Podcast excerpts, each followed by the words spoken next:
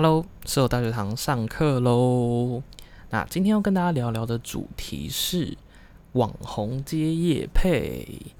没错，就是如果今天是大家在 TikTok 上有在关注我们的朋友或者是伙伴们，其实可以发现团队现在好像夜配越来越多了哦，也帮我们鼓掌，太棒了！就是其实做自媒体，它或是成立自己的频道，其实最大的呃关键，后期你有能不能撑下去的关键。在于有没有人赞助你，或者是你有没有自己的品牌、自己的变现的道路，或者是你的业配接的多不多？那以目前来讲的话，我们的业配量其实蛮多的，那一个月都可以来到三到四档左右。那价钱因为，哎，这边就先不公布，以后更红了再来跟大家。公布一下我们业配一直是多少钱，但是我们主要都是按照着行情在走，所以其实你说不定网络上你也都看得到我们这样的粉丝区间一次业务配合，它可以去接多少钱。那今天要跟大家简单聊聊一下我们团队在接业配的过程跟一些非常有趣的东西，那我们就马上来开始。好，首先第一点，我觉得可以跟大家分享一下我们最近合作的几个案例。首先第一个就会是最近大家看到我们有很跟很多 A P P 合作嘛，那那个其实是一个娱乐公司，叫做夜神娱乐。那夜神娱乐它是做什么 App 的呢？它是做有关于，它就是做很多 App。那它是一个科技 App 开发的公司。那夜神比较有名的就会是它的手机游戏的模拟器。那很多人在电脑上用安卓的手机，用用。要玩手游的话，很多都会用夜神的模拟器。那最近他们家推出，连续推出了很多款很好用、很实用的工产呃工具型的生产力 A P P，那就找到了我们去做 A P P 的业配。对的，那我们一共接了三支，一支是有关于睡眠的 A P P，那一支是有关于专注力的 A P P。一支是有关于时间提醒的 A P P，那这三个我们都在 TikTok 上获得了还蛮不错的回响，就是平均大概都有十万左右的观看，有一支有快到二十万，有一支七八十万，那有一支表现比较差一点，只有一两万。对，所以这就是目前我们业配的成绩以及状况，以及我们非常好的业务伙伴的 partner。那首先，我觉得今天网红要接业配啊，他首先第一点要注意的事情叫做共识。什么叫共识呢？就是你有没有跟厂商取得良好的共识。那这个共识可以分硬性层面跟软性层面的。首先，硬性层面的就会事情的事就会是你今天合约有没有写清楚。不管是甲方、乙方，哎，甲方厂商，乙方是呃创作者嘛。不管是甲方跟乙方之间的权利义务关系，以及时间线的安排，以及后续的流程，或者是签字，或者是支付的金额，这些大到小的事情，就是硬性的共识。那再来，什么是软性的共识呢？软性的共识就是对于影片的想象，跟希望它造成的效应。对，那硬性的东西通常是由啊甲方来去做控管，那软性的东西呢，我会比较希望是厂商能够交由。创作者去做控管，那在硬性、软性的共识我们都达成了，那想必这就会是一个非常棒的一个业务配合的案子。那举夜神娱乐，我们这次跟夜神的合作案来说呢，其实就是硬性跟软性的配合都非常的棒，也非常的顺，也就是我们没有拖到影片的时间，那合约上也没有问题，然后我们所有影片的成效跟我们想要达到的。结果其实都令厂商非常的满意，那我们自己也很开心，我们能够去创作出这样的剧本。好，那首先第一个东西就讲完了，就是关于共识的部分。如果没有共识，其实会非常非常的严重哦，因为大家都会知道，影像创作它其实是一个主观的东西，它带给每个人的感觉都不一样。就鸡蛋萝卜各有所好嘛，也就是说，今天情人眼里出西施嘛，可能团长就是。比较比较胖一点，但是还是有很多人喜欢。那我知道还是有一批支持我的观众。那你可能会觉得团长很丑，但是主观来讲，说不定有的人还是觉得团长很帅的，对不对？那影片也是相同的概念，就是这支影片它的剧情的铺排、它的镜头的设置、它的甚至是调色或是字幕的演字幕的字体等等的这些东西，它都会去左右到今天一个人怎么去。解释这一部影片，很有可能今天一个很丑的人，但是他的啊分镜啊、运镜啊、调色、剪辑很屌，但你还是觉得没有很好看。但如有没有可能今天一个很很帅、很正的人，那他今天剪随便剪一剪，你就觉得很棒很屌，这其实都是有可能存在的。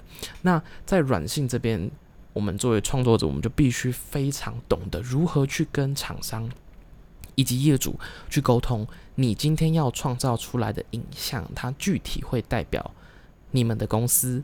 会受到什么样的得利？当然，我们可以说哦，它的观看量会有一万、两万、三万这种去做一个比较后期数字的担保。但是有时候厂商要的是一种感觉，因为通常厂商在去做这个呃创作者网红行销跟经济网红经济的业务的安排的时候，他们与其希望创作者今天给你的流，与其是希望你给流量。不如说很厉害的厂商就会希望今天他们的品牌价值能够透过你的影像去做传递，对，所以啊，如果今天你有一百万的人看这支影片，但是在这影片之中没有很好的去传递关于这一个 A P P 或是这一个厂商它的品牌的核心价值的时候，这也许就也不是厂商喜欢的。对，所以它有可能达成了关于硬性的规定，就是我的流量有一百万，但是软性的想象层面的，其实双方是没有达成共识的。那这样就会造成双方之后可能就不会有下一次的合作了。所以作为一个创作者，那你必须非常清楚明了的知道，今天你这一支影片的目的是希望，诶，我的观众看了之后会觉得，哦，我好有兴趣，我好想去看看这个 A P P 哦。你的目的是要引起兴趣。还是你的是要引起行动，还是你是要让他们烙烙印下很好的品牌形象？其实你的影片也是可以有目的的，这是创作者需要去具备的能力。不是说我今天只会写一个好剧本，而是这个好剧本希望达到什么样的目的？那这个目的就会是你去跟厂商谈判的筹码。比如说，诶，我的剧本就是一个 A 类型的剧本，那它在配合。B 目的的达成的时候，这个连接它效果会是最棒的。那接下来你再把过去的案例全部丢上来，那厂商这时候就会说：“哎呦，不错不错，你有达到我想要的感觉，我想要造成的感觉。”这是第一步。所以第一步对于你的影片的目的啊，这个主观的目的已经接受了之后，第二步就会是具体的沟通了。啊，回到刚刚前面的话题啊，影像的确是很主观的东西，但是。你可能会知道一件事情，主观的东西其实不是那么好被客观的评论的。比如说，我今天要说林志玲美不美啊？她应该是很美的，但是有的人可能觉得林志玲她可能啊比较没有那么真实。哎，林志玲的粉丝不要 不要骂我，但我就是随便举个例子，假设一个 A 女星啦，对，很多人可能觉得她很美，那第二部分人可能觉得，嗯，她只是有点假，就是虽然她没整形，但她有点假。对，所以一个主观的影片，它到底大家喜不喜欢？它是有客观跟主观的评价在的。客观来讲，可能就会是颜色的调配，比如说，嗯，这支影片有点太暗了，那我把它调亮一点，或者是这个字幕，嗯，可不可以至中一点？这种都是比较好去做沟通的。但是主观的影像就很难去做诠释。比如说今天这支影片甜不甜？哇，甜不甜？到底怎么定义？如果一个过去很有很多感情经验的，他可能就比较好去判定说这个东西甜不甜，或者是他过去曾经被甜过，所以他知道甜是什么感觉。他也很好的能够看到这个影片去投射过去，嗯，这个有比我过去甜吗？嗯，有很好这样子。那如果他过去没有任何的感情经验，他可能就很难去啊共感到你的这部甜的影片的。甜蜜点在哪里？特别是如果他又不是专业的行销人才，他只是专业的厂商的时候，这样的问题就会很容易发生。就是厂商 get 不到你的影片的点，但是你觉得你已经跟厂商说清楚、讲明白了。那这个东西就是创作者跟厂商在沟通的时候最常会遇到的问题，就是真的太难沟通。就好像创作者、厂商永远不懂创作者，然后厂商也觉得创作者永远不懂他。但我觉得这样的责任其实应该要是放在创作者身上的，是他能不能很好的去将主观的影像去做客观的表述，这才是今天我们在商场上，特别是在网红经济这一块，所有人要去特别注意的事情，才能去够好的去维持一个业配的文化存在。好，这个就是第二部分。那刚刚说。哎，是那个主观的影像需要被客观的表述，这个是创作者的责任。那厂商的责任又是什么呢？厂商的责任，我认为只有一个，就是保留创意的空间，也不要啊，又要马儿跑，又要马儿不吃草。什么是保留创作者的创意空间呢？首先要知道，创作者的创意，创作者最大的实力来源。其实就是他的创力、创意，这点创作者创意，它是最不能被小看以及忽视的。就像叶佩之王浩浩，或者是其他有常在接叶佩的知名的这个 YouTuber 或者是网红来讲好了，你会发现他们在叶佩上面的创意其实都非常的厉害，或者是独到。那厂商这边就是要去确保说，今天你有办法够尊重这个人的创意，而不是用你认定的什么。呃，是创意，什么是好的，去取决于创作者今天要创作什么，这是第一点。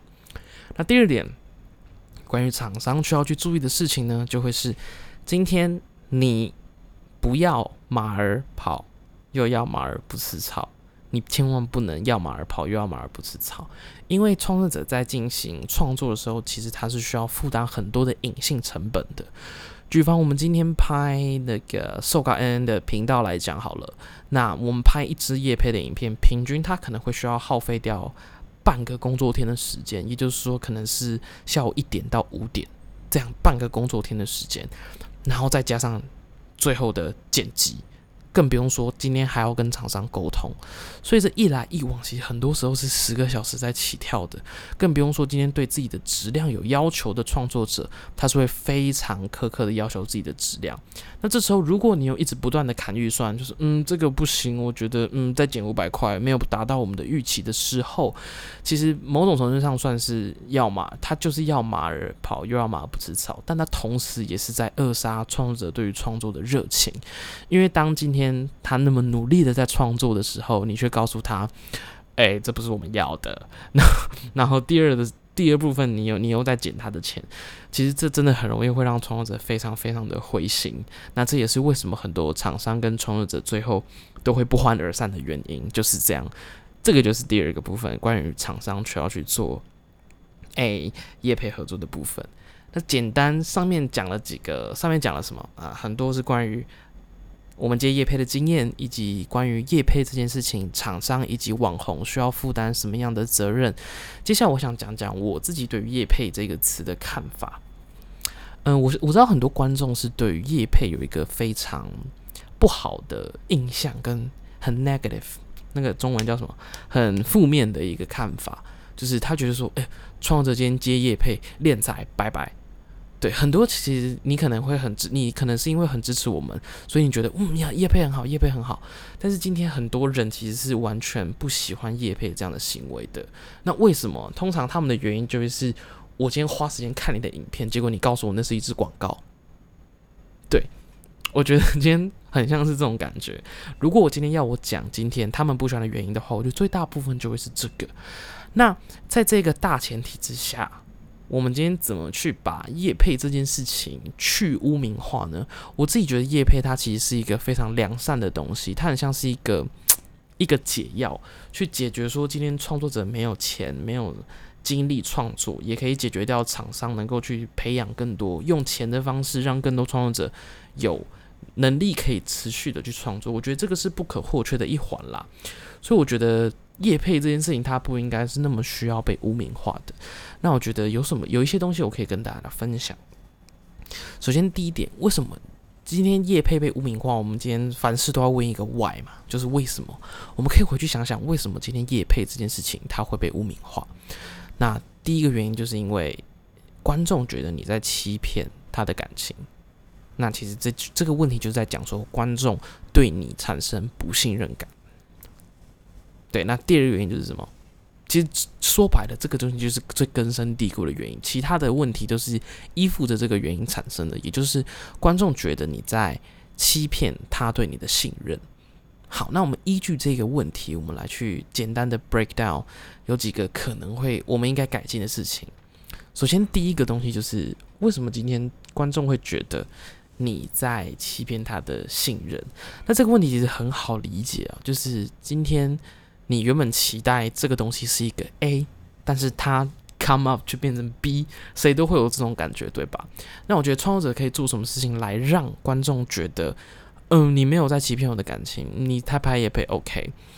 那观众呃，创作者第一件事情可以做的事情就是，他要确保他要很明确的跟观众讲，今天我哪一天时间会是发我的原创影片，哪一天时间会是发我的业务配合的影片。对，等于是观众他就有一个底，说哦，我知道说今天我就是来看叶配影片的啊，这是第一个大原则。第二个大原则是，你的叶配跟你原本在创作的内容绝对不能产生任何重叠的东西。重叠我不是说元素重元素一定得重叠的，不然厂商找你干嘛？对不对？我的意思是说，他你的叶配量你不能压过你原创的东西的上片的次数。那的意思是什么？意思就是你今天不能变成你每天都只拍叶配，你不拍你原本的东西。对，因为你是因为你原本的东西红的，而不是因为你拍的叶配红的。那如果你是用你拍的叶配的影片来去讨好。原本喜欢你的影片的观众的话，这样就非常明显是在利用你的观众的流量来达到赚取金钱的目的。那其实这个我就可以说，它是一个非常恶性的业配循环。这就是为什么今天呃，我们需要去很好去分开我们上片的规律及时间，来确保观众今天可以在享有原有创作影片的状况下，还可以看到我们业配影片的内容。这个就是第二件事情的。这个目的，那我觉得可以举个例子，有谁在这件事情做的特别好？我觉得就是洋葱。洋葱他是图文作家嘛，YouTuber，然后他会画很多很中人、很好笑的的东西。那他会他在处理叶配这件事情，是他只要叶配，他就不会在他正片发布的那一周去上。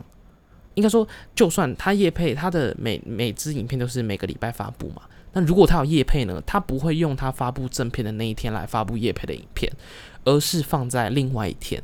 所以观众不想看叶配的，不喜欢看叶配的，你可以去只锁定他的正片的上片时间，而你嗯，我喜欢洋葱的叶配，那你也可以两个都看。对，所以我觉得这就是很好的去跟告诉观众说，嗯，今天我没有在利用你们的信任，而是厂商看中我对于创作的能力，所以我希望将这些影像呈现出来。这个是第二大的重点。那第三大的重点会是什么呢？就是创作者。他所创造出来的内容跟产品功能的结合性，对，刚刚说到提到是我们今天怎么解决消费者对于产品他有没有一个信任感的问题嘛？那创作者的创作品作品跟厂商的产品之间如果做到结合的话，其实它不会失为一个非常非常好的作品。因为如果大家有学过行销、学过广告，其实可以知道，真正厉害的广告，你会看到哭。你会看到鸡皮疙瘩，你会看到手机直接滑起来下单。真正厉害的广告是这样的，那真正厉害广告的导演也会花非常非常多的时间再去做创作这一块。那我觉得创作者应该也要这样的体悟，就是今天厂商找了你业配 A 产品，那你就要确保你能在你的形象、你的创作能力范围内，尽可能的将 A 产品与你的形象去做。形象上的符合，那可能有点抽象了。那我讲个具体的例子来说好了。举凡，嗯，我们的这个好眠的 A P P，我们跟一样是夜神啊，很棒的公司夜神，大家去下载哦。一样是跟好眠合作的 App。那在这个 App 里面呢，我们剧剧本里面就是简单提到一样是爱情的元素。我们创作我们的作品最多、最棒跟最为人津津乐道的，就是我们关于爱情的这个浪漫的体现，是很多呃观众非常喜欢的这种甜甜的感觉。那甜甜的感觉，我们也很好的跟好眠这个 App 去做相呼应。所以，关于这两个元素，你怎么去把它连接在一起，这个就会是创作者最需要面临的课题。这也是消费者会喜欢看的，观众喜欢看的。他说：“观众可以说，嗯，你接业配我 OK 啊，但你不要只是我今天只是拍了一支影片啊。好眠这个 APP 很好用，大家快来下载好眠哦。它有什么功能？什么功能？什么功能？什么功能？你想想看，如果今天我们是将这样的影片放在搜嘎点 NN 这个频道上面的话，它会发生什么事情？是不是我们就在欺骗观众对我们的信任？因为观众觉得说，哎，你们不是应该拍爱情片吗？为什么你们在拍这种东西？所以我觉得，如果今天创作者很好的将叶配的产品。”以及他们创作的取向以及定位去做结合的时候，他会创造出很棒的广告价值。那好的广告，那势必就能带给观众更多的响应，那观众也会非常喜欢你这个创作者。那讲了那么多，上面全部都是目前我们团队下来接了几档业配跟几档厂商的合作之后的反应。那一切都是希望啊跟大家分享啊关于我们团队接业配的一些过程跟经历。那如果各位观众有什么问题想要问的，或者是有什么想要补充，可能观众有一个以及那某几位观众也是。非常著名的创作者，那你们也可以跟我分享一下过去你们在接业配时候所经历的事情。那我们也可以在下面讨论，今天我们怎么样啊？今天室友大学堂最后留下几个问题给大家。作为创作者、观众以及厂商这三角，在于艺术领域、在于娱乐领域不可或缺的三方角色之中，我们三方各自应该扮演什么样的角色，才有办法确保？娱乐这样这件事情能够变得越来越高品质，且越来越多人关注呢？这个就是今天社会大学生、社会大学堂留给大家的问题。那我们社会大学堂准备下课，我们下集再见，拜拜。